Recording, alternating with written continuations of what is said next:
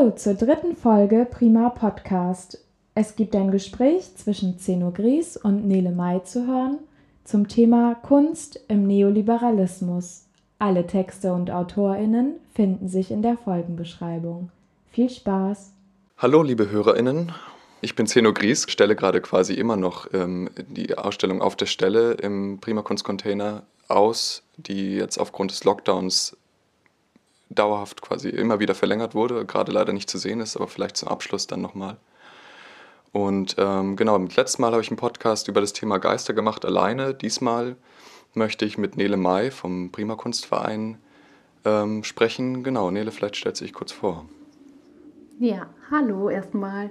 Ähm, ich bin seit 2019 Mitglied beim Prima Kunstverein und habe bereits eigentlich immer während meiner Studienzeit in unterschiedlichen Kunsträumen äh, mitgearbeitet und mich engagiert. Wir haben kollektives Kuratieren ausprobiert und ich äh, organisiere Ausstellungen. Cool, Dankeschön. Ähm, genau, wir möchten heute unter dem schönen Titel Beyond the Market über die Möglichkeit oder die Unmöglichkeit widerständige Kunst im Neoliberalismus zu machen oder subversive Kunst im Neoliberalismus zu machen, sprechen. Ich fange vielleicht einfach direkt mal an, Nele. Denkst du denn, es ist möglich, widerständige Kunst im Neoliberalismus zu machen? Ja, das ist ja ein sehr großes Thema, was wir uns heute vorgenommen haben. Mhm. Aber prinzipiell finde ich es total wichtig, dass wir darüber sprechen und ähm, das stellt sich natürlich auch aus unterschiedlichen Perspektiven da. Also du als Künstler mhm. erfährst sozusagen andere Sachen oder hast möglicherweise andere Strategien als wir als äh, Kunst, kleiner Kunstverein. Aber anfangen würde ich vielleicht mal mit sozusagen etwas weit hergeholt dem neuen Geist des Kapitalismus. Das ist ein Buch von Boltanski und Ciapello. Mhm. Und ähm, die sagen eben, dass die Kritik am Kapitalismus der eigentliche Motor vom Kapitalismus ist. Also es heißt, der Kapitalismus absorbiert die Kritik und wird dadurch stärker. Und das finde ich eben ganz interessant, wenn wir das auf die Kunst oder auf, das, auf die Kunstpraxis übertragen. Mhm. Genau, ja, voll, weil es ja auch so ein bisschen sage ich mal, die Schwierigkeit des Kunstmachens ist, glaube ich, die, also die ich auf jeden Fall als Künstler sehe, ähm, dass man, dass man sich so ein bisschen positionieren muss. Man will auf der einen Seite ja Kunst machen, äh, eventuell die kapitalismuskritisch ist zum Beispiel, oder man will Kunst machen, die auch kritisch gegenüber dem Kunstmarkt ist und gleichzeitig wird sie aber genauso in den gleichen Bereichen ausgestellt und man will ja auch genauso, so platt es sich anhört, irgendwie davon leben. Und deswegen äh, ist dann so ein bisschen die Frage der, der Effekthaftigkeit dessen, wenn ich jetzt den Kunstmarkt kritisiere, aber das Ganze in einem, in einem irgendwie etablierten Ausstellungsraum oder selbst in einem kleinen Kunstverein, ehrlich gesagt, der irgendwie dann trotzdem Teil dieses Betriebs ist, ob er es will oder nicht, ausstelle, ob das dann überhaupt noch einen Effekt haben kann ähm, oder nur ein geiles Aushängeschild ist für die Institution dann. Ähm, genau, und die Frage mhm. ist ja auch, ähm, also inwieweit kann sozusagen die Kunst einen politisch, politischen Einfluss haben? Oder sind wir dann nicht eigentlich schon bei so einem Thema wie Aktivismus oder des Begriffs der, des Artivism, den gibt es ja auch. Mhm. Und was ich eben auch spannend finde, ist, dass wir zum Beispiel als Kunstverein, auch du als Künstler ja Geld aus privater Hand oder auch aus öffentlicher Förderung bekommen und wie wir da sozusagen also inwieweit wir widerständig sind, wenn wir trotzdem letztlich abhängig sind. Ja, voll. Das ist auf jeden Fall ein mega schwieriges Thema. Ähm, und da gibt es sicher auch keine einfachen Antworten zu. Also ich glaube, äh, ich meine, man ist als Künstlerin immer abhängig von, von Geldern in irgendeiner Form. Ähm, vor allem, wenn man jetzt nicht, sage ich mal, Kunst macht, die sich in Galerien verkaufen lässt, dann muss man sich irgendwie um Förderungsgelder bemühen. Das ist eine Erfahrung, die ich gerade mache, ähm, die mir, also äh, wie, wie kann ich Gelder akquirieren, um ein Kunstwerk umzusetzen und Leute zu bezahlen, die da mit mir arbeiten und wie, wie kann ich, ähm, wie kann ich auch mir selber davon was ausbezahlen, um davon zu leben? Und da kommt man dann schnell an Schwierigkeiten. Aber von wem kriegt ihr denn eigentlich euer Geld als, als Kunstverein in Kiel? Ja, das wollte ich dich auch gerade fragen. Also machst du da moralische, hast du so eine moralische Leiter, nach der du deine Förderungen ähm, abwägst? Würdest du jetzt Geld von Pharmakonzernen nehmen, genauso wie von NGOs? Oder also gibt es für dich da Unterschiede? Ähm, also ich habe eine moralische Leiter, aber ich habe manchmal das Gefühl, sie ist aus Gummi. ich, also ich habe gerade, sitze ich ja davor und möchte für irgendwie ein, sehr, ein größeres Projekt, was sich eben auch um Geister dreht und so, deswegen habe ich auch letztes Mal den Podcast darüber gemacht, ähm, möchte ich Förderung akquirieren. Und, und dann sitze ich halt davor und merke, äh, weil ich noch studiere zum Beispiel, fällt schon ganz viel raus. Das heißt, meine, meine Möglichkeiten sind limitiert und so weiter. Und dann äh, telefoniere ich halt auch mit so Förderungsberatungen. Das habe ich vor ein paar Tagen gemacht, mit der Förderungsberatung äh, telefoniert. Und der Typ hat mir dann geraten, ja, wie wäre es denn mit der E.ON-Stiftung? Die, die fördern doch, äh, die fördern doch Kunstprojekte. Und das ist halt genau so ein richtig klassisches Beispiel. Also klar, ich meine, ich irgendwie, wenn die, die sind sicher frei, freigebiger noch als, ähm, als viele staatliche Stiftungen, aber möchte ich dann halt das E.ON-Logo da, da, drin haben und dann Teil derer Green, von, den, von der Greenwashing-Kampagne von denen sein. Und das ist ja, oder wie man das auch mal nennt dann, ne?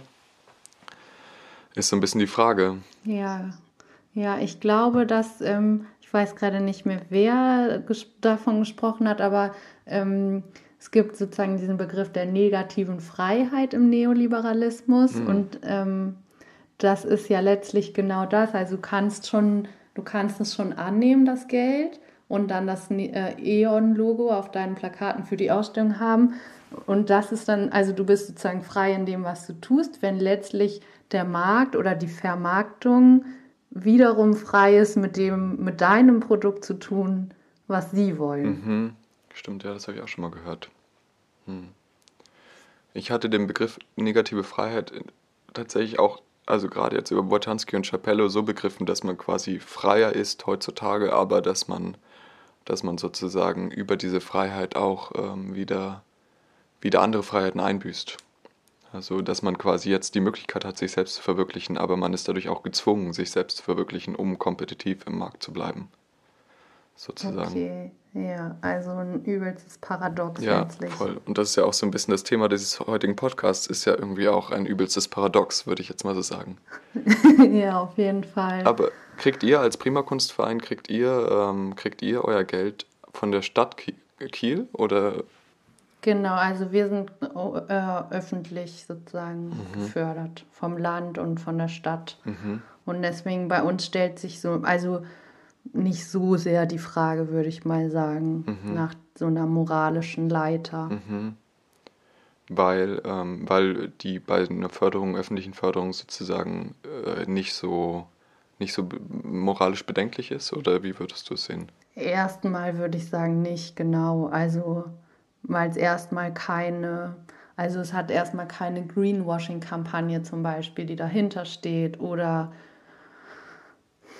ja, also wie jetzt zum Beispiel von einer Bank oder so, weißt mhm. du, also mhm. das ist dann nochmal was anderes. Wobei wir auch, ich auch schon in einem Kunstraum mitgearbeitet habe, in dem wir Gelder von Banken zum Beispiel bekommen haben. Mhm. Und da hat sich die Frage also erstmal nicht gestellt oder in der Zeit, in der ich dort mitgewirkt habe, nicht gestellt. Also ihr habt euch die Frage sozusagen nicht gestellt, oder?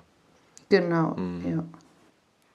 ja. Ja, ich meine, es ist halt auch immer so ein bisschen die Frage zwischen machen oder nicht machen am Ende. Ne? Das ist für mich auch die Frage, warum ich sage, meine Leiter ist aus Gummi. Also, wenn jetzt niemand mir Geld gibt, außer diese scheiß E.ON-Stiftung, verzichte ich dann darauf, also jetzt kriege ich wahrscheinlich von denen eh kein Geld mehr, aber falls sie sich das anhört, aber ähm, verzichte ich dann äh, darauf, ähm, verzichte ich dann darauf, äh, das Kunstwerk zu machen weil sozusagen ich dort meine moralischen Grenzen ziehe oder nicht. Das äh, ist eine schwierige Frage, finde ich persönlich für mich. Ist eine sehr schwierige Frage. Und da geht es ja, bei dem Kunstwerk geht es ja nicht mal um, eine, ähm, um ein widerständiges Kunstwerk. Das hat jetzt nicht, mein Kunstwerk da, was ich plane, hat nichts mit, ähm, mit Marktkritik zu tun. Und mhm. da finde ich, sind dann halt noch viel größere Fragen. Also wenn ich jetzt, wenn ich jetzt ähm, Kunstinstitutionen äh, kritisiere in meinem Kunstwerk und dafür aber gefördert werde von irgendwelchen Stiftungen oder, oder sogar von Kunstinstitutionen, inwiefern hat das dann überhaupt noch einen Effekt? Ja, genau. Und das ist letztlich die Frage, also für wen ist die Kritik sozusagen? Also ist die Kritik dann letztlich ein Produkt oder verkommt es zu einem Produkt und das Produkt wird ausgestellt mhm. und das Produkt wird letztlich rezipiert. Mhm. Also ja. Aber wir können ja vielleicht noch mal zu unserer Frage zurückkommen: Ist es möglich, widerständige, widerständige Kunst zu machen? Mhm. Und wir haben ja in unserer Vorbereitung für den Podcast über mögliche Strategien gesprochen. Mhm. Äh, und ich finde tatsächlich auch ähm, die der Kollektivierung super interessant. Mhm. Also vor allem vor dem Hintergrund, dass ähm, also in der Kunstwelt oder in dieser, ja, sagen wir einfach in der Kunstwelt es häufig ähm, sehr individualistisch zugeht ja. und dass dann letztlich die Kollektivierung, also das Gegenüber, die Gegenüberstellung ähm, eine Strategie sein kann, finde ich total, also es klingt erstmal total befreiend, finde ich. Mhm. Ja, verstehe ich, sehe ich auch so. Aber vielleicht soll, also sehe ich auch so, ich würde da, glaube ich, noch hinzufügen, dass ich persönlich ähm, dass es dann so ein bisschen, also dieser Begriff der Kollektivisierung, der da was Befreiendes hat, geht, glaube ich, noch über die alleinige Arbeit im Kollektiv, im künstlerischen Kollektiv hinaus. Weil das ist ja eine Form, die. Wie würdest du denn? Ja, ja ach so, äh, ich, also das ist schon eine richtige, richtige Richtung, denke ich, Kollektive zu gründen, weil es hat, es hat etwas enorm Befreiendes, es kann etwas Schützendes haben, äh, auch vor dem, davor dem Markt als Künstlerin alleine ausgeliefert zu sein. Aber ähm, trotzdem, was eventuell dann am Ende passiert, wenn man, wenn man ein KünstlerInnen-Kollektiv gründet, ist, dass man sich quasi eine neue Marke gibt mit einem neuen Namen und dass das dann im Prinzip ähnlich fungiert wie, ähm, wie ein, eine Einzelperson. Mhm. Wobei ja, also wir hatten ja auch schon über den Turner Prize ähm, gesprochen, der im Jahr 2019, glaube ich, war das vergeben worden ist, wo zum allerersten Mal sozusagen die vier, ähm, mm, die vier sozusagen ne? ersten vier, ja genau, die Nominierten mhm. sich dazu entschieden haben, diesen Preis ähm, als Kollektiv oder gemeinsam anzunehmen. Mhm. Und letztlich ähm, ist das natürlich, wirkt es erstmal revolutionär oder subversiv im Nachhinein betrachtet ist es letztlich aber genau wie du sagst, oder könnte man so interpretieren, eine Form von ähm, einer Strategie oder einer Marketingstrategie. Mhm. Ja, ich weiß nicht, ich, ich würde denen sogar das vielleicht nicht mal unterstellen. Ich würde sogar sagen, wenn, wenn man das macht, also wenn du das machst oder ich das machen würde, ähm, erstmal für den Turner-Preis nominiert sein natürlich, und dann, äh, dann das Teilen, fühlt man sich vielleicht total toll. Also und das ist gar nicht böse gemeint. Ich denke, im Endeffekt ist es wahrscheinlich auch immer noch besser, als, als nichts zu tun. Das muss man bei all diesen Sachen sagen, die, vor allem bei all diesen Strategien, die nur so halb funktionieren. Es ist immer noch alles besser, als das einfach mitzumachen, äh, so wie es ja. so gemacht ist. Aber, aber es ist natürlich so ein bisschen. Äh, die Leute, die für den Turner-Preis nominiert sind, sind halt schon die Creme de la Creme der Kunst auch, ne?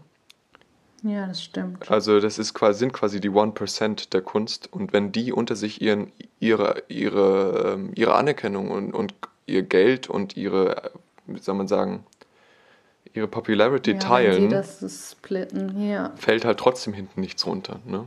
Ähm, ja, das stimmt. Und das ist. Ja. Aber man könnte ja vielleicht, also wenn wir jetzt mal von der Creme de la Creme vielleicht zu einem zu einem Kollektiv gehen oder zu Kollektiven, die ähm, den Mantel der Kunst möglicherweise nur benutzen, um Kritik zu äußern. Also ich denke da vor allem an das Peng-Kollektiv oder an das Zentrum für politische Schönheit, mhm. wobei das auch wieder eigentlich also top-off sozusagen ist, also top-of Archivism Cruise. Ja. Aber letztlich ähm, entziehen sie sich ja auf eine Art schon dem Markt. Ja. Würde ich jetzt mal so in den Raum stellen. Irgendwie schon. Vielleicht. Also sie, sie einerseits bedienen sie natürlich dieses Narrativ, also auch deren Websites und so. Mhm. Ähm, also sie bedienen sich irgendwie einem, ja, vielleicht einem kapitalistischen Narrativ von Marketing oder so, mhm. aber letztlich ähm, werden ihre Sachen nicht verkauft. Ja, auf jeden Fall nicht zum Profit der von ihnen selber sozusagen. Ich glaube, Peng hat ja sogar im Rahmen der in Chemnitz diese Ausstellung mit den, mit den Antifa-Reliquien ähm, ja. quasi gemacht. Und da, wo die wurden verkauft, Stimmt. aber die wurden, glaube ich, die wurden gespendet. Ich weiß ehrlich gesagt nicht an wen. Ja, ich glaube an die Antifa tatsächlich. An die Antifa? also an die Antifa vor. An den Antifa-CEO. an die Antifa-Partei. ja. Ja, genau. ich glaube an, also an die vor Ort. An Verbände in Chemnitz, ne? Kann gut sein, ja. Ja, ja auf jeden Fall. Aber, aber ich meine trotzdem, ich, ich persönlich mag Peng lieber als Zentrum für politische Schönheit, gerade weil ich das Gefühl habe, dass es da ein bisschen besser mit den also gearbeitet wird mit den Narrativen. Weil beim Zentrum für politische Schönheit hat man immer diese äh, direkt verschmierten Gesichter und den Typen, was ist Philipp Rau? Ruch. Ruch ja, Ruch, genau. Oder Rauch, ja. Ja, nee, Ruch, glaube ich, ja. Der halt dann doch der Frontman ist und den alle irgendwie kennen. Also alle kennen sein Gesicht. Und bei Peng findet man schon auch zumindest ein, zwei Personen, die da Teil des Kollektivs sind, findet man online mit, mit Klarnamen auch und so. Aber man muss suchen. Ähm, es, ja. ist nicht, es ist nicht so im, im Zentrum, im Vordergrund. Das heißt, ich habe irgendwie das Gefühl, da wird besser damit gearbeitet. Und beim Zentrum für politische Schönheit kriege ich schon auch so leicht ähm, narzisstische Vibes trotzdem. Also. ähm, ja, und was ich eben bei Peng interessant finde, ist, dass es viel weniger Kunst ist als viel mehr Aktivismus. Und beim Zentrum ähm, für politische Schönheit ist es häufiger sozusagen noch mehr Kunst oder so, wenn man das jetzt in Prozenten oder Anteilen angibt, würde ich sagen, dass der Anteil an Kunst mehr ist mhm. und dadurch häufig, glaube ich, der Inhalt auch weniger klar ist. Wohingegen ich bei Peng, also die treten ja auch zum Beispiel beim Chaos Computer Club auf und machen sich stark für, also mhm. sind sozusagen abseits von ihren öffentlichen, medienwirksamen Aktionen auch aktiv. Und das unterstützt für mich irgendwie diese aktivistische Grundhaltung. Verstehe, aber beim Chaos Computer Kongress ist auch das Zentrum für politische Schönheit aufgetreten unter anderem, ne? Ah, okay. Ah, das habe ich mir nicht angeguckt.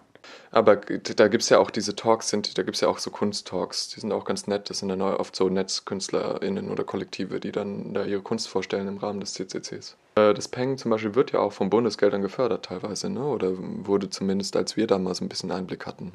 Mhm. Das ist dann halt. Ja, und du meinst, da würde sich die Frage dann nochmal ähm, noch stärker stellen, sozusagen Kritik an der Institution aber gesponsert von der Institution, die man kritisiert. Ich, mich würde zumindest interessieren, wie du das siehst. Also ob du dann, ob du, ob das, wenn du das hörst, ähm, ob das was für dich macht. Hm. Oh ja, es ist eine schwierige Frage. Also ich finde schon, dass es an ähm, Glaubwürdigkeit einbußt, hm. tatsächlich. Und dennoch bin ich mir halt den Mechanismen bewusst, in denen wir als Kultur- und Kunstschaffende Menschen leben. Mhm. Und finde es einfach super schwierig zu sagen, also wäre es jetzt besser, wenn Peng diese Aktion nicht macht? Ja. Das ist ja letztlich der, der Umkehrschluss. Also wenn niemand ihnen Geld gibt, macht, können sie die Aktion nicht machen oder müssten sich irgendwie ja, anders finanzieren. Mhm. Es ist halt die Frage, also was geht möglicherweise auch dadurch verloren? Ja, es ist also, fast wahrscheinlich unbeantwortbar. Also bei Peng finde ich sozusagen, finde ich es fast eigentlich noch in Ordnung. Ähm, und zwar deswegen, weil, weil ja eh so ein bisschen das Thema von Peng ist, sich äh, quasi den Kunstbetrieb, also und auch dieses die, das Label Kunst sozusagen persönlich, also politisch zunutze zu machen, indem man sagt, wir sind, ja. wir sind KünstlerInnen, wir sind ein Kunstkollektiv, wir sind keine AktivistInnen. Das heißt, wir, unsere Aktionen sind erstmal durch die Kunstfreiheit gedeckt und wir können Kulturgelder dafür klar machen. Mhm. Das ist irgendwie, finde mhm. ich, ist, ist sozusagen, ist irgendwie eine Appropriation von diesen Mitteln zu einem besseren Zweck ziemlich klar. Ähm, ja. Vor allem, weil. Wobei wir da. Ja, ja. bitte sprich. Also ich, mir fällt da eine Strategie ein, über die wir auch noch ähm, gesprochen hatten, nämlich die der Destitution, ja. weil das würde ja dem eigentlich ähm, wieder laufen. Also die Destitution ähm, ist ganz kurz gesagt eigentlich ähm, zu sagen, wir brauchen die wir brauchen die Institution nicht mehr. Also es ist erstmal nicht die Kritik an ihr oder sie anzugreifen, sondern zu sagen, ähm, wir, wir brauchen euch nicht mehr als Institution und dann aber nicht zu sagen, gut, dann hängen wir alle nur noch rum und chillen, sondern wir machen das, wir machen sozusagen unsere eigenen Sachen. Mhm, wir machen also, es besser. Ich weiß nicht, ob das so verständlich Genau, genau. Wir machen es besser und wir brauchen nicht die große Institution dafür. Wobei ja in dem, in dem Buch, in dem Destitution, also in dem wir wahrscheinlich davon gelesen haben, der kommende Aufstand, glaube ich, war das vom, äh, vom Unsichtbaren Komitee, ne? Genau. Da werden ja auch über, wird ja auch über Strategien gesprochen, wie zum Beispiel äh, tagsüber in der Druckerei arbeiten und nachts ähm, dort mit dem Schlüssel reingehen und Flugblätter drucken. Mhm. Also quasi sich die Ressourcen, die man, die eben auch die Ressourcen, die man kriegt, zu, zu appropriieren, sozusagen. Das, ja, wobei ich das Bild mit der Druckerei, das finde ich ein bisschen zu gewerkschaftlich. Also es ist mhm. nicht so richtig auf unsere Zeit anzuwenden, weil das würde heißen, du gehst mit dem Transponder in die Kunstakademie. Mhm. Und also es ist nicht mehr so richtig anzuwenden, finde ich, das Bild. Na, aber du kannst doch dann vielleicht schon sagen, du nutzt, kriegst das Geld von, vom Staat für Kunst und nutzt es, um, um politisch, äh, irgendwie eigentlich, eigentlich politische Bildung zu betreiben. Okay. Mhm. Oder? Also das ist doch so ein bisschen wie, du nutzt halt, du kriegst die Druckerei, du kriegst Zugang zur Druckerei von dieser Firma und dann nutzt du sie, um um eben politische Aufmerksamkeit zu erreichen für bestimmte Zwecke. Das wäre jetzt so meine, okay, meine aber Relation. das wäre dann, ja, stimmt. Also es wäre dann aber, es wäre letztlich nicht eine Art von Destitution, oder? Sondern es wäre das Nutzbarmachen von Institutionen. Ich denke Weil, auch, was ja. ich verstanden hatte, was das unsichtbare Komitee damit meint, ist wirklich zu sagen, ihr könnt ruhig bleiben, mhm. du, ihr Institution, aber wir haben überhaupt gar keinen Nutzen mehr für euch, weil wir das eben wir machen das selber und wir machen das anders. Ja. Also ich finde zum Beispiel das auch interessant ähm, im Hinblick auf Schule, ganz anderes Thema, aber ja, ähm, ja, also auch vor dem Hintergrund der Corona-Pandemie mehr und mehr Menschen erkennen, sie können ihre Kinder auch zu Hause schulen und so. Also ja, die Institution einfach nutzlos dastehen zu lassen, finde ich irgendwie ziemlich mhm. interessant. Mhm. Ja, finde ich auch voll. Gerade bei Schule ist ein mega wichtiges Thema, finde ich, weil ich meine, ja, Bildungskritik ist ja auch irgendwie so ein Ding, was, was so ein bisschen aus dem Fokus ist, habe ich das Gefühl, was aber eigentlich extrem wichtig ist. Mhm. Ich habe letztens einen Artikel, ähm, ein Interview mit Adrian Piper gelesen, die Konzeptkünstlerin, die auch in Deutschland lebt. Und die meinte, sie mag Deutschland, aber sie hasst das deutsche Bildungssystem. Wobei ich schätze, das amerikanische ist auch nicht wirklich besser, aber sie meinte, ihrer Meinung nach ist das Maximum eigentlich, was so Menge an SchülerInnen auf LehrerInnen kommt, sind 15 zu 1 in jeder Bildungssituation mhm. für eine gute Bildung. Ja. Also ja. da, da gibt es auf jeden Fall eigentlich sehr viel, noch sehr viel Bedarf für Kritik sozusagen, wird nicht viel gemacht. Das ist jetzt ein kleiner Side, Sidestep gewesen. ja. Also eine, klar, in der Kunst spricht man dann von Kunstinstitutionen, aber letztlich sind ja Institutionen, was unser Leben sozusagen so struktur, also mhm. ja, mhm. Unser Leben strukturieren, sondern es ist eben auch Schule. Also deswegen finde ich es einfach ziemlich interessant. Ist ja eine gute Strategie, glaube ich. Ja, ja, voll. Es ist Institutionen sind ist ein mega riesiges Thema und Institutionskritik ja auch ist ja irgendwie ein Teil davon. Ich, ja. Es gibt, gab so einen ziemlich schrägen Typen, ich glaube, der war auch Pfarrer, der hieß Ivan Illich und den, den, da gibt es ein paar Ausschnitte aus ah, dem Buch. Äh, ja. Das heißt, Buch heißt, glaube ich, sogar Deschooling Society. Ja, ich kenne das. das ist, ich finde das super das geil. Ich finde das super geil, ja. weil halt so, er ist so, so, wir verwechseln das alles. Wir verwechseln zum Beispiel Sicherheit mit Ausgaben für, für, für Militär und wir verwechseln ähm, quasi Community-Sicherheit mit Ausgaben für Polizei und die Institution Polizei. Mhm. Und wir, wir, verwechseln Bildung, also Lernen, mit, ähm, mit quasi äh, mit, mit, mit Investitionen in Bildung, in ein Bildungssystem. Ja, oder Wissen, so, ja, genau. Und mein Lieblingszitat von ihm ist, dass wir in dem Trugschluss leben, dass es vielleicht für dich als jetzt Lehrerin auch ein bisschen schräg, aber wir le leben in dem Trugschluss, dass wir glauben, dass Lernen als ein Resultat aus Lehren geschieht und dass das aber ein Trugschluss ist. Ja, auf jeden. Also auch wenn ich jetzt als Lehrerin arbeite, äh, würde ich das total unterschreiben.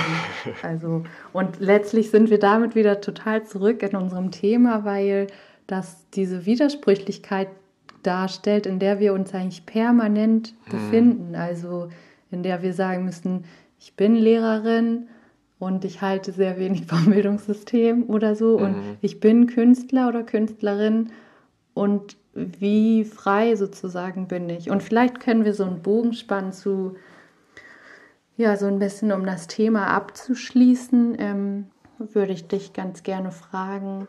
Also, wie, was kannst du als Künstler jetzt tun? Boah, das ist eine riesige Frage, Nele. ja, stimmt. Ja, ich weiß es selber nicht so wirklich. Ich habe, äh, ich habe, als ich Diplom gemacht habe vom Jahr, ziemlich genau, da habe ich eben diese Diplomarbeit geschrieben, wo es auch um diese ganzen Themen ging und da war ich total in der Materie. Und dann, äh, also auch in diesen quasi, da muss man was gegen tun, das geht so nicht und so. Und dann mhm. Äh, verliert sich das auch dann manchmal wieder, weil man dann plötzlich will man halt Kunst wieder machen und dann denkt man sich so, das passt, kommt, kommt ist irgendwie so schwer zusammenzubringen.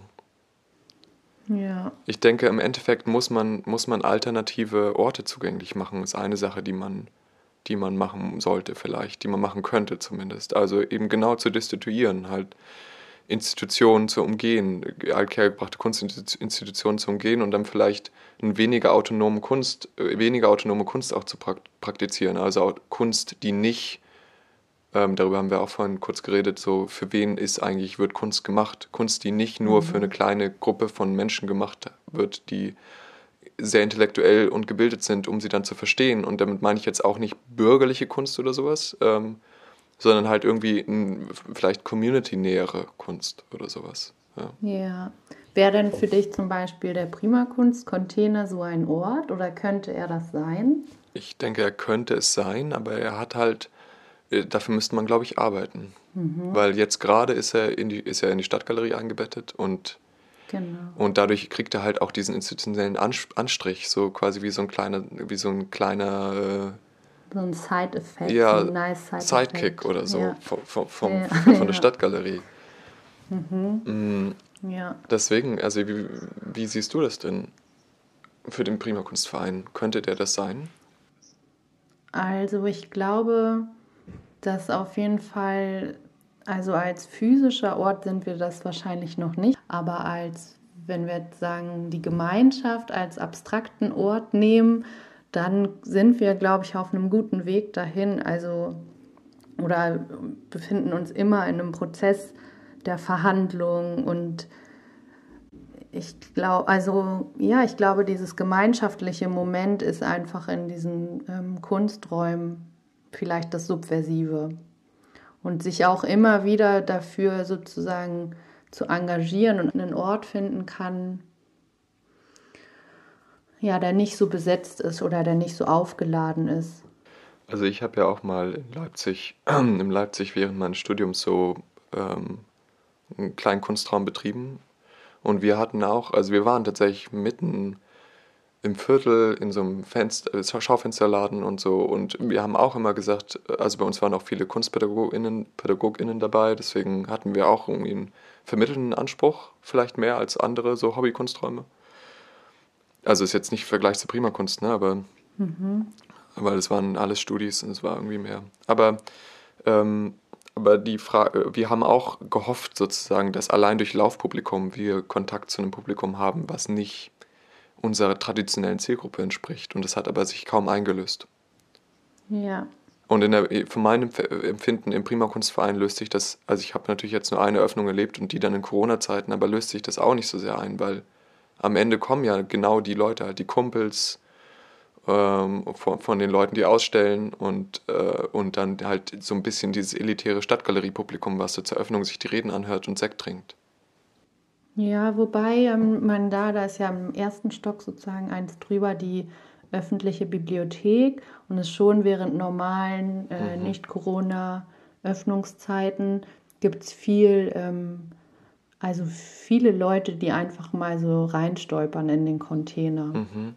Also das ist schon möglich, aber ich weiß schon, was du meinst. Also das sind wir wieder bei dieser Frage, für wen machen wir das? Und ich finde halt bei uns total wichtig zu sagen, also klar, wir machen das auch, um eine Außen, also um Menschen zu erreichen. Letztlich geht es uns tatsächlich aber auch viel darum, junge Positionen in der Kunst zu fördern. Mhm. Also mhm. und ähm, auch nicht perfekte Sachen ausstellen zu können und Fehler zuzugeben, Fehler sichtbar zu machen. Mhm.